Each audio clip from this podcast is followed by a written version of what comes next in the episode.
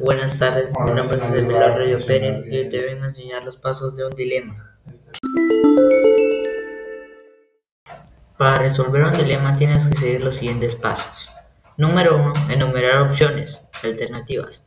Todo dilema moral obliga a elegir una opción entre dos que se abran. El segundo paso para resolver un dilema es argumentar en favor de cada opción. El tercer paso para resolver un dilema es analizar el problema, cada detalle y cada suceso que haya sucedido en el dilema.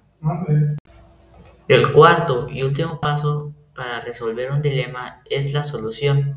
Elige la opción que más te convenga y a los demás.